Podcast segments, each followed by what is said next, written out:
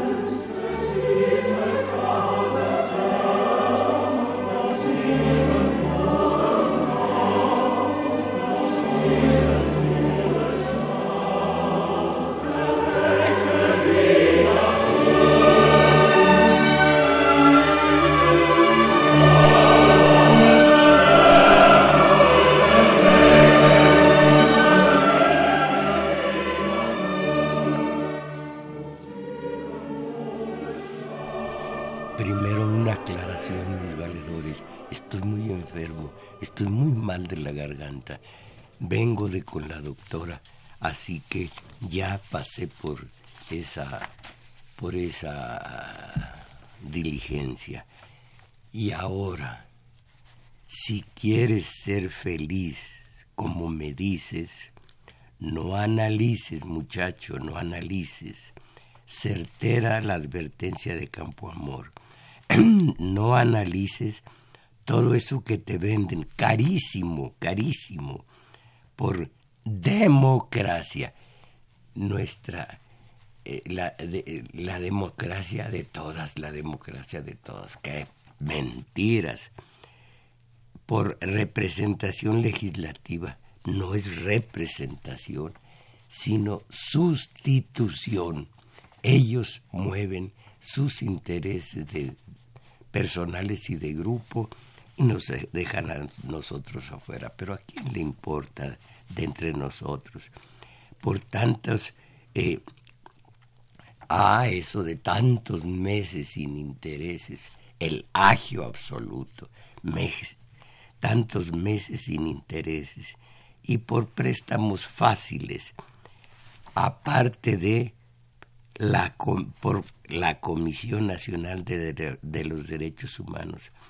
engañifa esta última que hoy me propongo tratar con ustedes en este nuestro espacio comunitario de domingo 7, pero antes una aclaración que me parece importante. Voy a leerla, pero en cuanto me fastidie, comienzo a, a improvisar.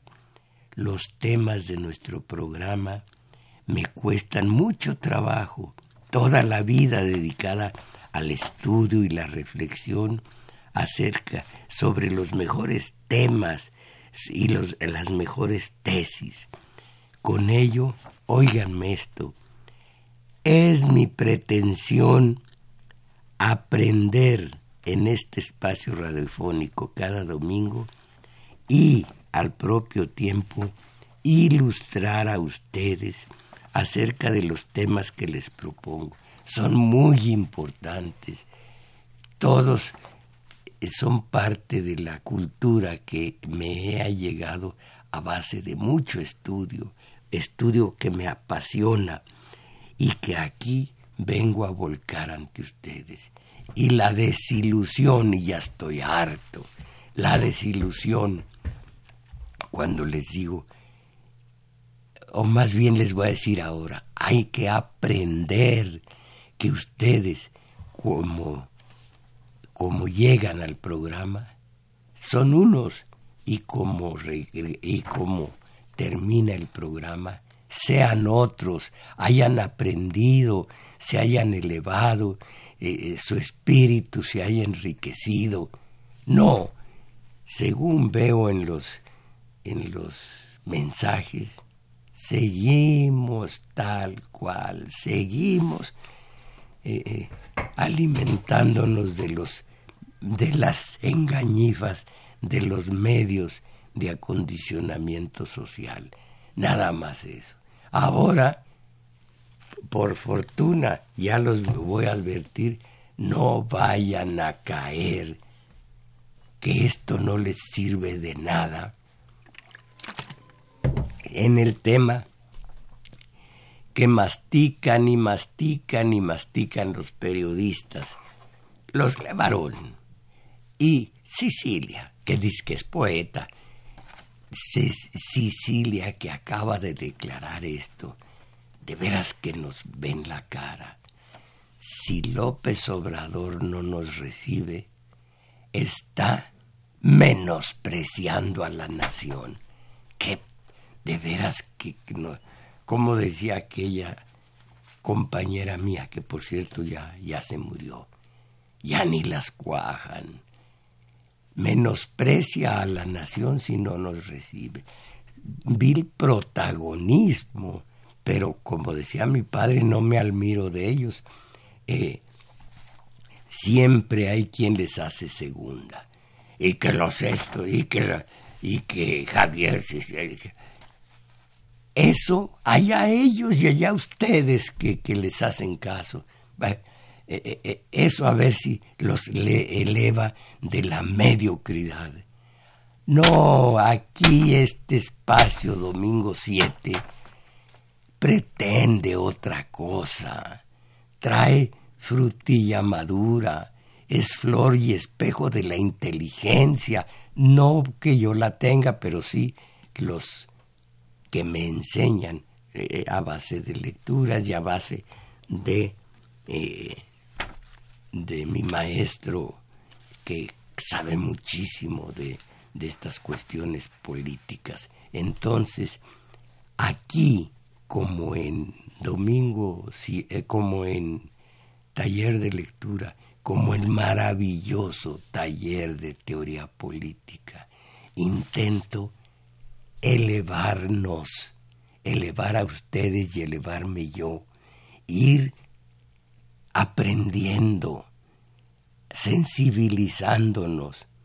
La, el principio es vida interior ampliada, sensibilidad eh, eh, afinada y, e imaginación robustecida. Con eso somos otros individuos y no los que están oyendo. Y luego repitiendo aquí en nuestro domingo 7 que eh, la marcha por la paz con justicia, dignidad, eh, felicidad, abundancia, eh, sexualidad, oros y quién sabe qué otras cosas, tiene que ser tiene que ser atendida por AMLO o está menospreciando al país. Ah, se necesita no tener respeto por ustedes. Y ustedes no tienen respeto por este programa eh, si, si lo toman con rutina como algo que de estar pensando en otra cosa. A ver, vieja, pásame el teléfono, márcame el número de Radio UNAM. Eh, yo creo que, yo creo que los leva, yo creo que sí, sí, yo creo que los feminicidios, que son respetabilísimas, el tema del feminicidio, respetabilísimo, pero lo han achabacanado, caramba, apenas llega a, a los que quieren levantar el nivel de audiencia, ¿cómo dicen los, cómo dicen los pochos, cómo se, los fashion, nivel de audiencia? El rating. El rating, pero hay que torcer la boca. El rating. Bueno, cuando tenemos nivel de audiencia con una eh, eh, en español perfecto, bueno, quieren elevar el rating y, y, dicen lo que a mí me preocupa, oh, estaremos pendientes. Cuántas frases manidas, cuántas frases mediocres, cuánta falta de creatividad. Yo llego aquí y hablo, como les digo, qué mal estoy.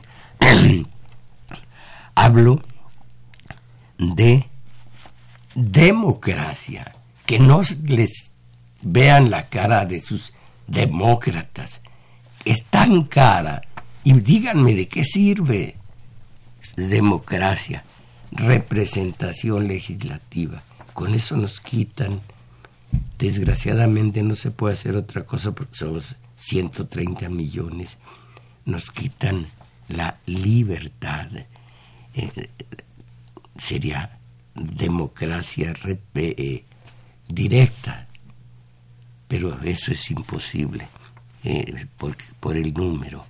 Luego, tantos meses sin intereses, a caer en el agio y todas las engañifas.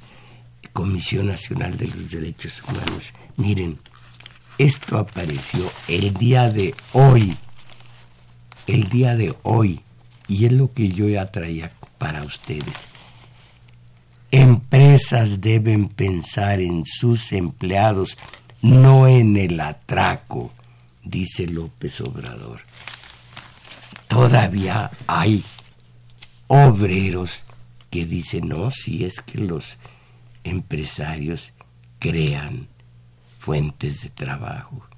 ¿Y qué harían ellos si no crearan fuentes de trabajo que son fuentes de hurto, de robo.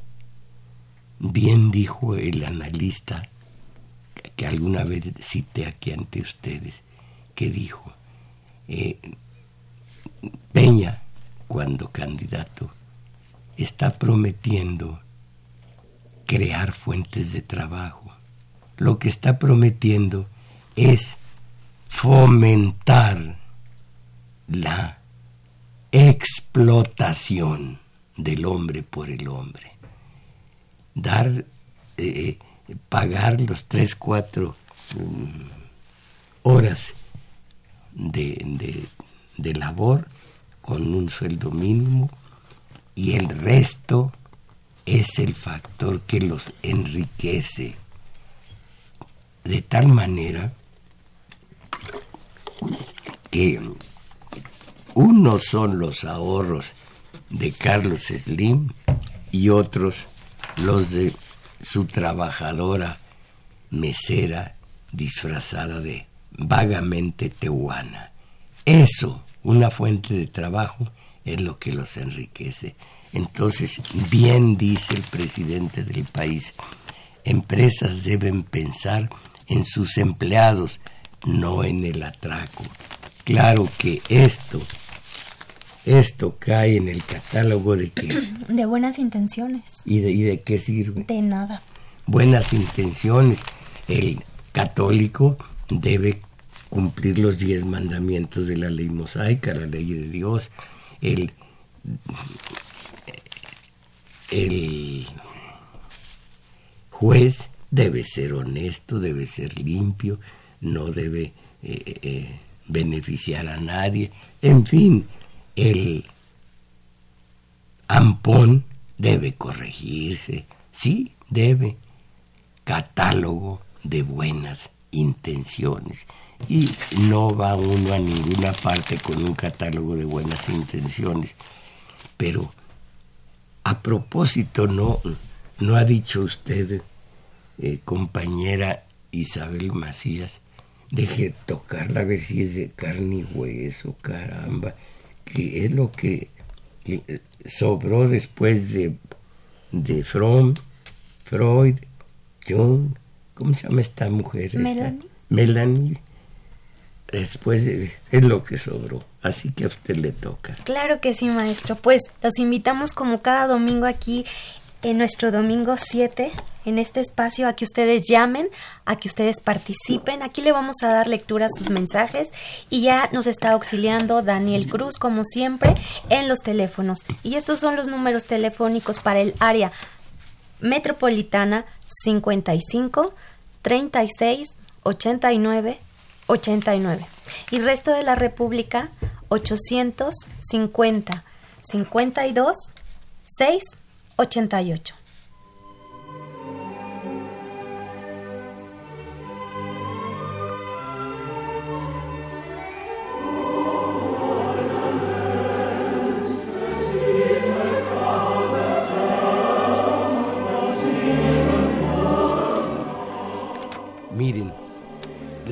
Reclamación que hago a ustedes es porque no me importan o es porque me importan como discípulos, como amigos, como valedores, precisamente como valedores. Podría yo seguir la rutina de que me hablen de, de lo que se trasluce, lo que vieron en la tele, lo que oyeron en la radio. Lo mismo, nada más que está masticadito y, y, y, volcado aquí en Domingo 7. Yo quiero que aprendamos, quiero que este sea un programa distinto. Yo no tengo pretensiones de, de, dígalo usted porque me da vergüenza decirlo en español, de elevar el... El rating. No tengo esas pretensiones, ni me importa, no me importa. Si solo tuviera tres radioescuchas, pero empecinados en aprender de lo que traigo para ustedes, qué gran cosa sería. Esos tres individuos, esos tres valedores, estarían salvados de la mediocridad de la mediocridad. Por eso antes les he estado eh, pidiendo que oigan el tema que les traigo. Los recados hepáticos. El, el delegado del, de, mi, de mi colonia es un ratero, ya fui que, que, me diera eh, que me diera el empleo, que sabe qué, y no me lo ha dado. Dios, para esto traje yo, eh, digamos, un estudio, un estudio básico sobre la falacia de la democracia en México. ¿Y por qué? Ahí la historia. ¿Por qué hay que remitirse a cuando México se liberó de España? Y por lo mismo esto, esto, esto, otro y se ve que la democracia es una, entre nosotros una tontería, además de que hay treinta y tantas modalidades de democracia. Ahí las tengo en mi archivo. Entonces, eh, voy a leer toda una vida dedicada al estudio y la reflexión acerca de las mejores tesis.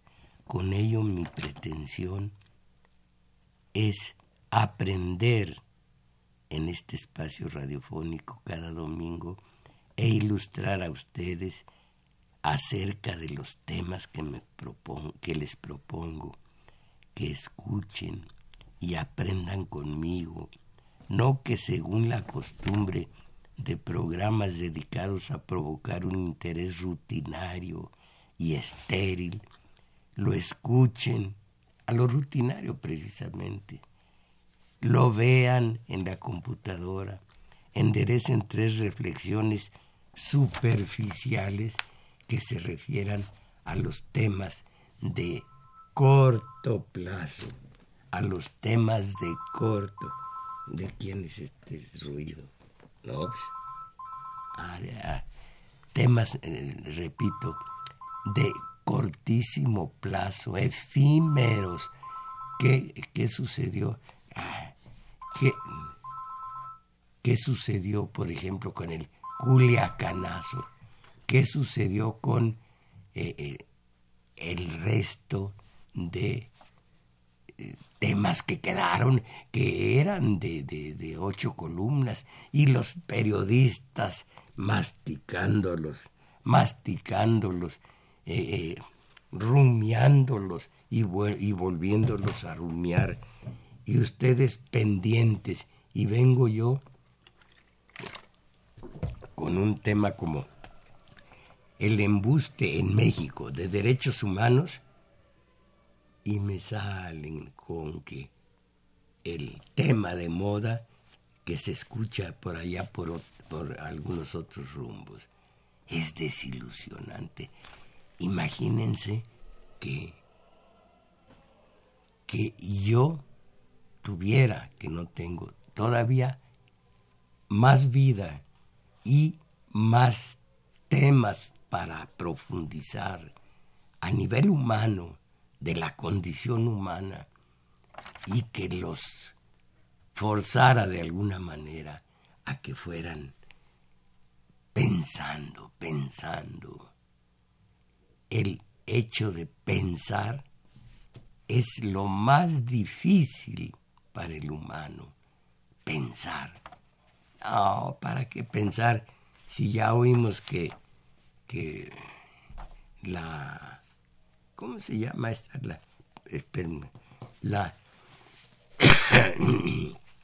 peregrinación de la paz con justicia, dignidad, eh, eh, felicidad eh, y todo, todo lo que ustedes quieran agregarle. Total, estamos jugando. Total, eso no, no llega nunca a, a realizarse. Tengo, nomás que lo dejé allá afuera, una lista de esta misma marcha desde la primera vez que se llevó a cabo, ya van seis. Y nada más pregunto, ¿y? ¿Y? ¿De qué, de qué ha servido? ¿De qué ha servido? Si, si tenemos autocrítica, decimos, mira, un verdadero revolucionario, no que tome las armas, ese no es revolucionario, un hombre que intente revolucionar su medio, no a base de balazos, que eso no, no va a ningún lado. Lo primero que debe ser es humilde. Y con esa humildad decir, bueno, pues yo no soy, yo no soy genio, yo me equivoco también. A ver, seis marchas desde la primera con, con Fox, eh, con todo y besos, con Calderón, con todo y besos, con Peña, con todo y besos. Vamos a ver. Qué buen resultado han dado esas marchas. Entonces, va a caer en la cuenta el revolucionario, el que está haciendo la autocrítica que no, esta no es la solución. Hay que crear otra solución. Una que sí dé resultado. Me puedo pasar 50 años haciendo marchas que no valen nada, que no llevan a ninguna parte más que del Zócalo a la Alameda, como dice la canción. Hay que ser humilde para hacer autocrítica. Esa autocrítica nos va a llevar a decir, estoy mal de la próstata y estoy tomando té de, de chilacayote. ¿Me ha servido? No, ya tengo un año tomándolo y no me ha servido. Ah, voy a cambiar. Esto no es positivo. Persistir en el error cuántas marchas, yo digo mega marchitas, aunque ahora son muy desangeladas las últimas, cuántas se tienen que llevar a cabo para lograr qué? Nada, nada. Pero ustedes, hace ocho días y, y siempre, han estado preparados con sus temas para decir, Cecilia, y, el otro ya no voy a decir, que por cierto en una de esas marchas salieron quebrados. ¿Sabe usted lo que es salir quebrados? No, maestro. Eh, salieron, sí, enojados, eh, eh, divididos. uno se fue por su lado y otro por el suyo. Mm. Pero el protagonismo nos vence. Entonces, pido a ustedes aprendamos, aprendamos, que domingo 7 sea en una especie de pequeña eh, conferencia y que nos fijemos en los conceptos que aquí se vierten porque detrás tienen tesis, detrás tienen ensayos de pensadores acerca de los temas que les traigo. Es algo muy valioso. ¿O qué? Quieren que hablemos de marchas, de, de lo que se ha dicho hasta el cansancio, que es cierto y que es doloroso, pero que se ha exprimido el feminicidio sin aportar ninguna solución, porque eh, las soluciones que podamos aportar las oyen o no las oyen, las atienden o no las atienden los indicados. ¿Verdad que yo tengo interés en ustedes que salgan de la mediocridad?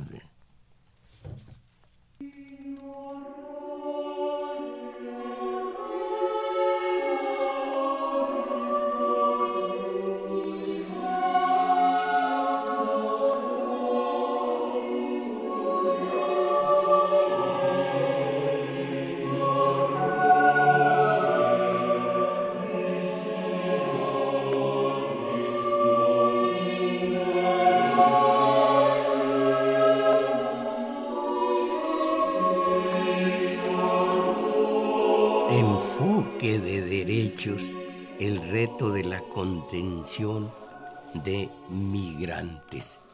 Aquí hay una nota al respecto eh, que dice eh, eh, es la que es la situación que trató Muñoz Ledo de acusar ante el Senado, pero no lo dejaron.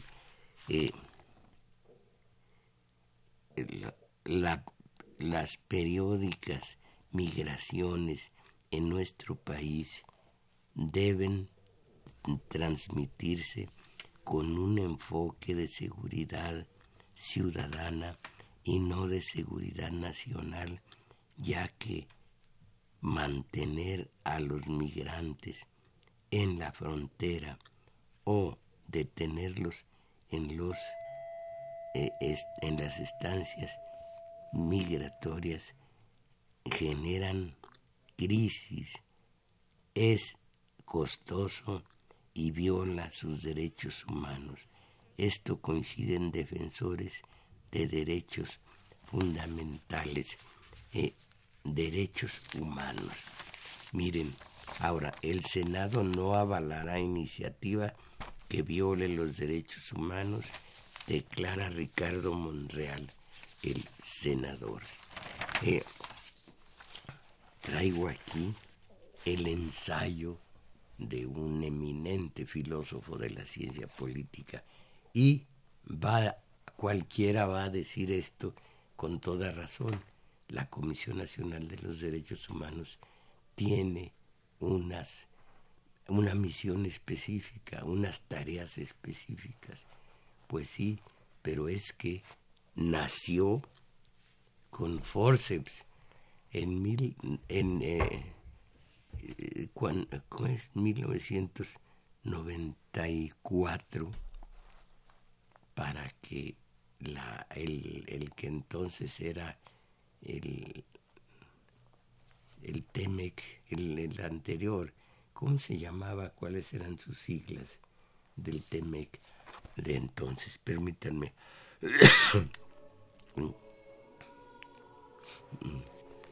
Eh, para que Canadá y Estados Unidos aceptaran a México en el ¿cómo se llama? Eh, Eduardo eh, el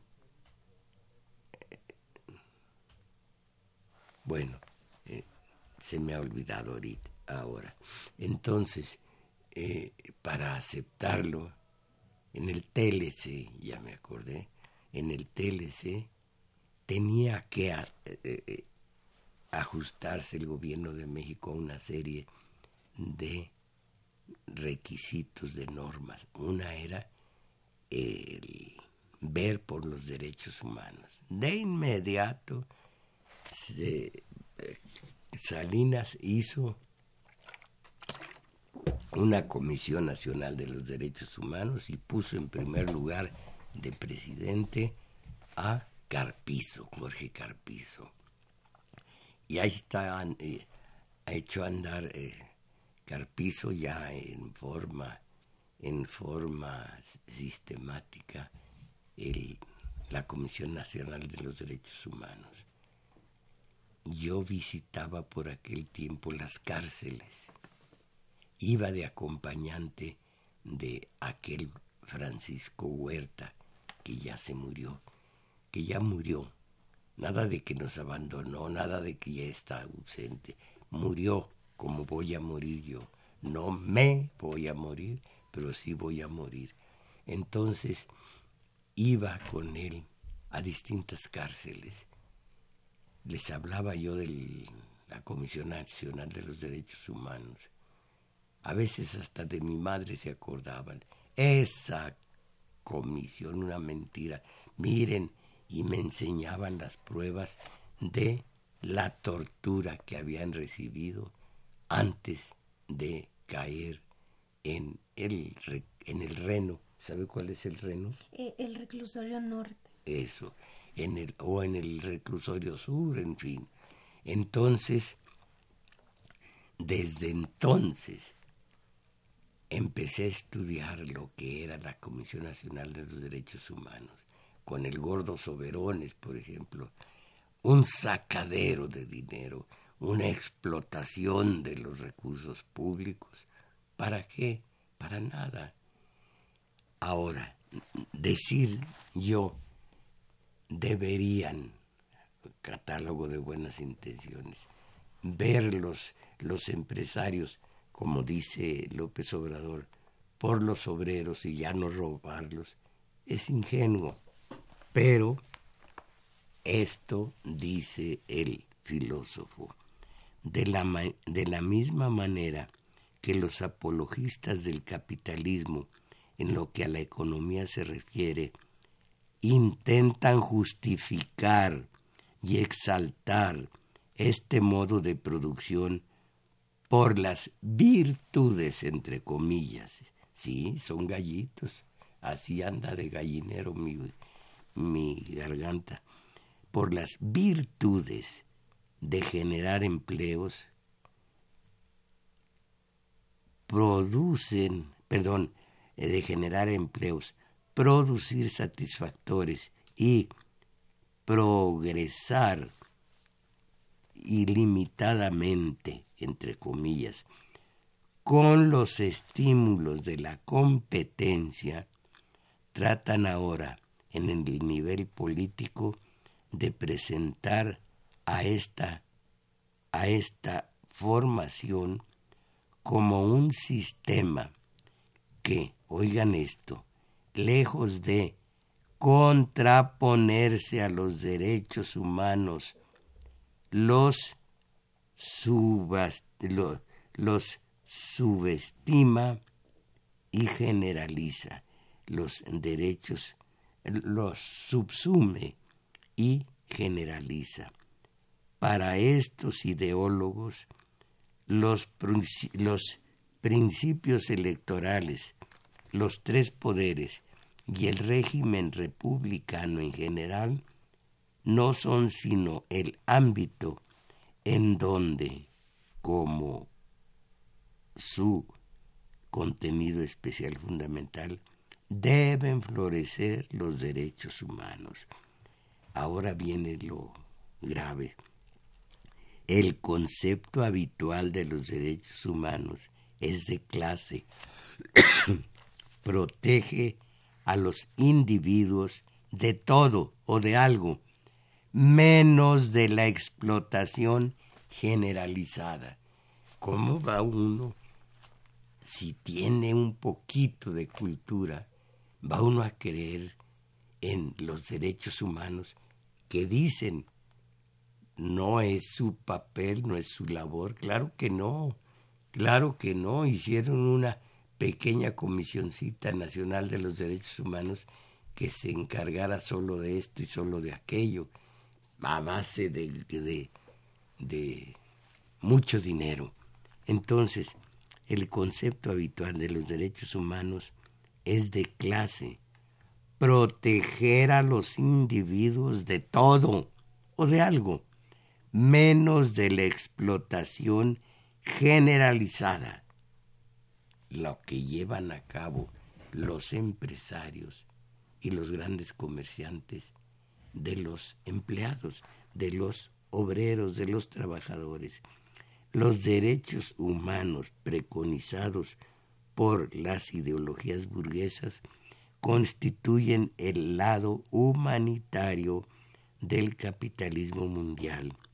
El concepto de marras es atravesado por la noción de democracia, una democracia formal.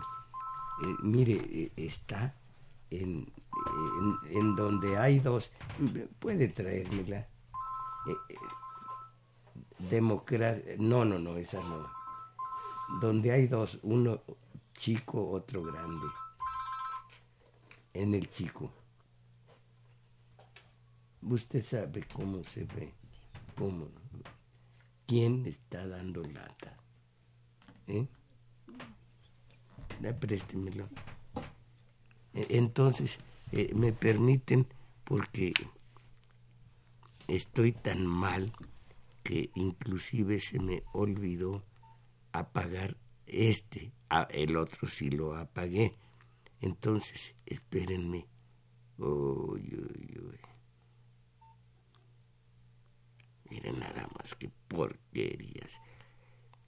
Pero sí, si está prácticamente nuevo, no tiene más que unos 8 o 10 años. ¿Y sabe usted cuánto me costó? 300 pesos. 300 pesos. Mm. Esta es... A ver.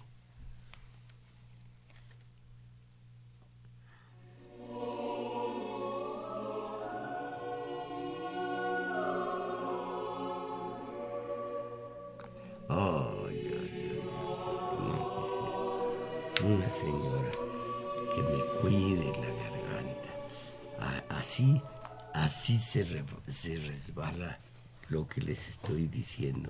¿eh? Entonces, eh, los, una verdadera Comisión Nacional de los Derechos Humanos nunca, nunca será creada. Sería la que ve que no sean explotados los empleados, los obreros, los trabajadores de los eh, de los empresarios, de los grandes comerciantes. Pero eso no ocurrirá. Eh, hay un hay una un concepto terrible en el estudio de la relación de patrón y obrero. Esto hace siglos. Así como al mulo se le alimentaba para que otro día siguiera moviendo la piedra de moler eh, en el molino, así al obrero se le alimentaba con todo y su familia para que otro día siguiera dándole réditos, ganancias a su patrón. Como les digo, no únicamente que trabaja el obrero ocho horas, el patrón le paga ocho horas. No es así le paga tres, cuatro, que es el lapso en el que el obrero ha desquitado el sueldo. El resto el resto es la ganancia extra del empresario. Ahora miren, oigan esto, cuestionan a Piedra por guardia inmigrantes.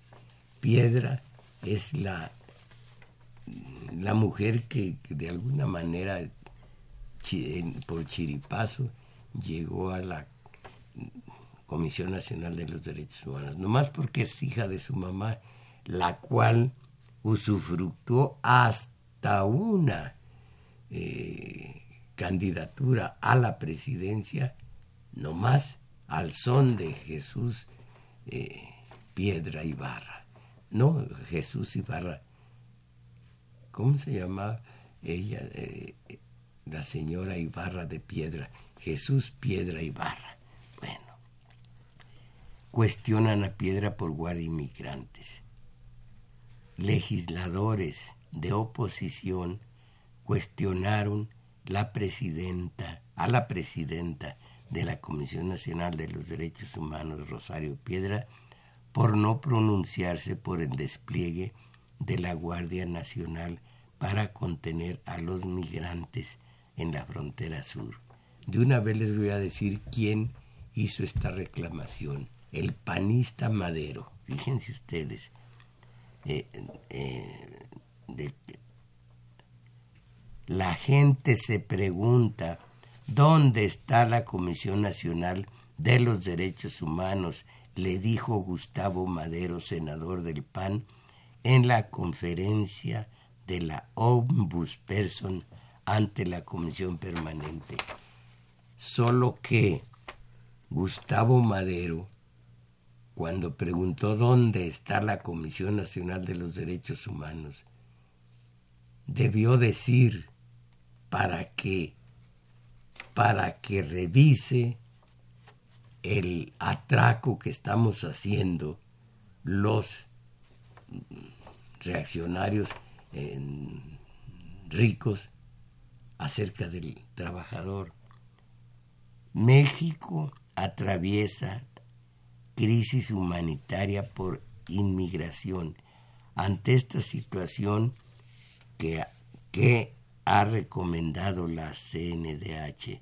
¿Cuántas visitas ha realizado a estaciones migratorias? Asimismo, criticó que por malos nombramientos en, visitadurías, la comisión está impedida para emitir medidas cautelares.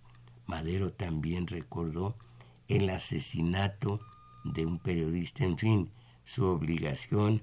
Total, el PAN cuestionó qué ha hecho la CNDH ante el repunte de extorsiones, el aumento de la trata de personas y las desapariciones que continúan.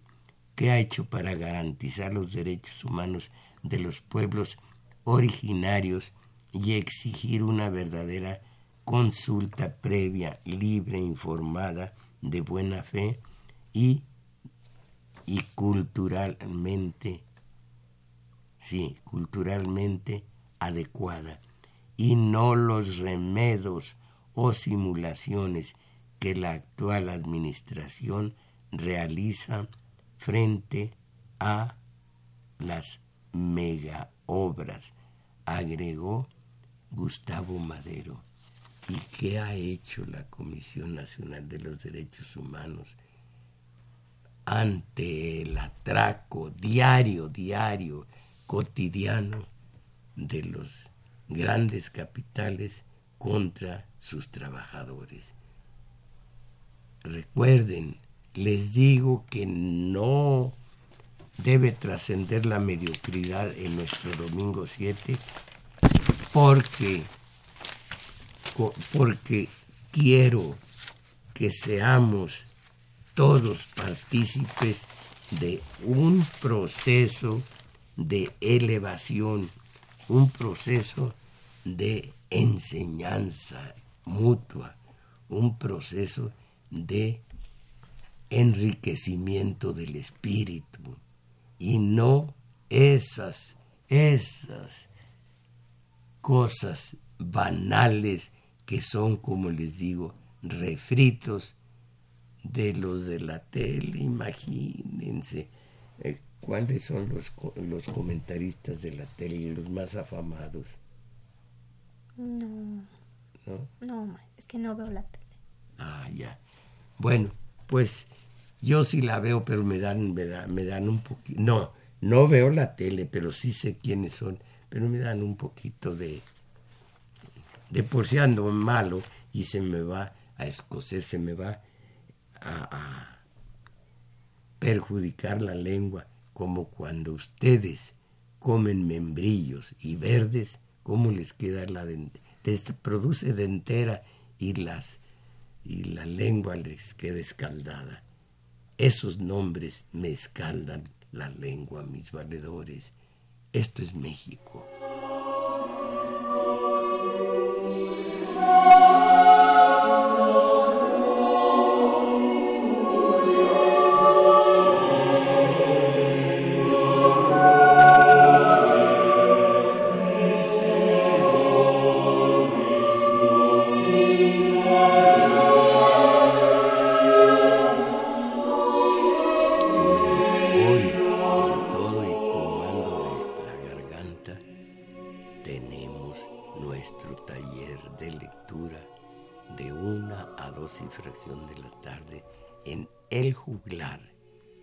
En Manuel M. Ponce 233, Colonia Guadalupeín. y nuestro taller de teoría política, como siempre, sábados, 11 a 13 horas, ahí mismo en el juglar, eh, en Manuel M. Ponce 233, Colonia Guadalupeín, y las señas de quienes transitan por el Metrobús, bájense en la estación Oliva u Olivo, caminen como, como rumbo a Revolución un par de cuadras largas, encontrarán un, parquecito, lo cruzan y del otro lado está el centro cultural, el juglar. Allí estoy yo esperándolos como digo a sus buenas mercedes, porque los estimo, porque los valoro como lo que son mis valedores, voy bien preparado con temas trascendentales, con algo muy valioso, porque son, son estudios míos, e, es forma de estudiar esos, esos temas. Allá los espero hoy de una a dos y fracción de la tarde. Y a ver si ya tengo, después del, del taller, tengo una audición con, con boleritos de José Alfredo, entonces a ver cómo me salen. Eh, y ahora, ¿qué? Los mensajes, maestro. Eh, Abraham Velázquez de Naucalpan se está transmitiendo el programa en YouTube en el canal de Tomás Mojarro Oficial. Sí. Eh, Patricia Quintana. Sicilia y Levarón solo quieren agua para su molino y no piensan en mm, situación, en la situación con la que se encuentra México. Espérese, espérese. Eh, no, hemos arado en el mar. Lo último que yo esperaba es que comentaran de esos personajes. Esto es lo que les dije. Oigan, aprendan. Miren, esos que usted nombra, ¿quiénes? Estos que usted nombra, ya habló de ellos Jesucristo. Jesús el Maestro dijo que los muertos entierren a sus muertos. Arturo Montaño, está muy bien que López Obrador no reciba a la marcha del Señor. ¿Cómo ve a usted como psicóloga? ¿Qué nos falta? ¿Qué nos sobra? ¿Qué hijos? ¿Cómo ve? Si les digo que esto no nos aporta nada, esto de la, del corto plazo, el corto plazo a ninguna parte nos lleva. Ahí está. No hablen de eso. Oigan lo que les estoy hablando. Lo que les traigo para dentro de ocho días. Temas trascendentales. Temas que nos enriquecen. ¿Qué nos importan estos individuos? Les dije, no, no los citemos. Pues ahí está, ahí está la cita. José Romero, de la democracia es puro cuento para dominar a las masas. Eso es la marcha contra la violencia de los de la marcha por la paz estuvieron muy callados con la guerra fallida de Calderón, que es la herencia de la violencia que hoy que hoy padecemos.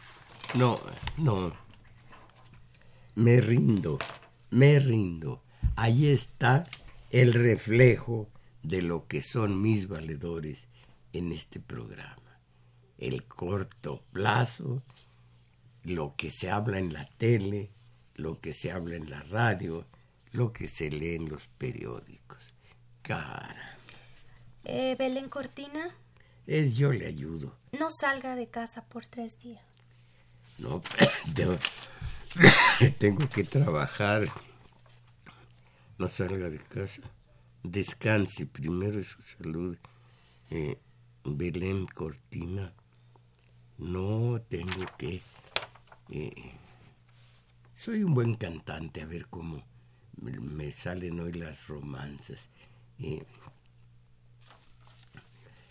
quiero lanzar hoy diversas odas. Y alguien dirá con esa voz, no odas, sino nada más recita. Eh, Carlos Contreras debe de ir al médico y reposar para que esté fuerte y con la mente clara. Ya fui esta mañana y llegué, llegué con la doctora y quise exponerle mi caso y nomás abría yo la boca. No tenía nada, nada de voz. Eh, eh, entonces Francisco Code en Azcapotzalco. Lo felicito por los uh, uh, guerreros, porque los guerreros siempre están en la trinchera y usted nos da el ejemplo. Pues a querer o no, pues tengo el programa Domingo 7 y nunca lo hemos suspendido ni siquiera en... ¿Cómo se llaman las fiestas del 24, 25? Las saturnales. Las saturnales. Pero la gente, ¿cómo las conoce? Eh, la Navidad. Eh, de veras que nos ven la cara. Alguien, de alguien, diga, ¿y por qué en domingo 7 le llaman las saturnales? Voy a investigarlo y entonces sabrá cómo nos manipulan y son los días más felices, son los días de, júbilo, eh, son... De la buena voluntad, del amor eh, desbordado sí, por el mundo. Sí, eh, de, de, azucarillos y aguardiente porque, porque Dios bajó de, su trono y llegó a un, ¿a un qué? A un... ¿Mm? A un pesebre. Eh, y todo lo que es la leyenda, simplemente la Iglesia Católica, bueno, no le, sí la Iglesia Católica, no la religión. Con la religión, poco y bueno. Con las religiones, porque son muchísimas. Eh, allí no me meto. Pero el alto clero, cómo ha manipulado la historia, por lo pronto no sabemos cuándo nació Jesús el Maestro, no estamos ciertos de cuándo, pero el, el clero se aprovechó de las Saturnales y todo lo tomó de allí. Eh, ¿Conoce el buen pastor? El buen pastor. Una, una pintura en donde Jesús eh, tiene un pastorcito, un, un, una, ovejita. Bueno, pues es Hermes. Hermes es el buen pastor. Hermes que fue a rescatar el... Ay, ya casi, casi caigo. Eh, sí, me acuesto, pues es que estoy muy débil. Eh, eh, fue Hermes a rescatar una ovejita y de entonces quedó su, su rubro el buen pastor. Pero después el buen pastor fue Jesús. Ahora esto nadie, no lo he leído y creo que nadie lo ha dicho, pero yo he reflexionado en esto. Cuando Orfeo perdió a Eurídice, a la que amaba sobre todas las cosas, eh, algún día les cuento cómo fue que la perdió, muchos ya lo saben, eh, se puso a cantar, pero con una tristeza, y esa tristeza hacía tan hermosas las, las canciones que las vacantes que oyeron eso se adelantaron a las fanáticas de los cantantes de ahora y no únicamente le, le rasgaron la ropa, sino que lo destazaron y se lo comieron. Se querían sentir dentro de su cuerpo a Orfeo. A mí se me hace que ese rito órfico es preludio de lo que después fue tomad y comed que este es mi cuerpo, tomad y beber que este es mi sangre de Jesús. Eso, pero ya debo callarme, es una lástima porque en la hermosa voz queda en el aire. Eh, eh, me, permítame, ya no tengo tiempo. Pero además está extensísimo. Sí. Lástima, porque sí habla de los empresarios. Eh, esto fue todo por hoy. Agradezca. Sí, maestro. Agradecemos su valimiento a Crescencio Suárez en los controles, a Juan Carlos eh, Osornio. Osornio en continuidad, Arturo Flores en metadatos y en los teléfonos nos auxilió Daniel Cruz, que también grabó este video que ustedes pueden ver en la semana en la página de YouTube de Tomás Mojarro Oficial. Y hoy, como cada domingo, ustedes están invitados al taller de lectura, una de la tarde. El maestro Mojarro ahí los estará esperando. ¿Usted también? Yo también, Isabel Macías. Eh, y mientras tanto, mis valedores, a partir de ahora, a aprender para salir de la mediocridad. Ánimo.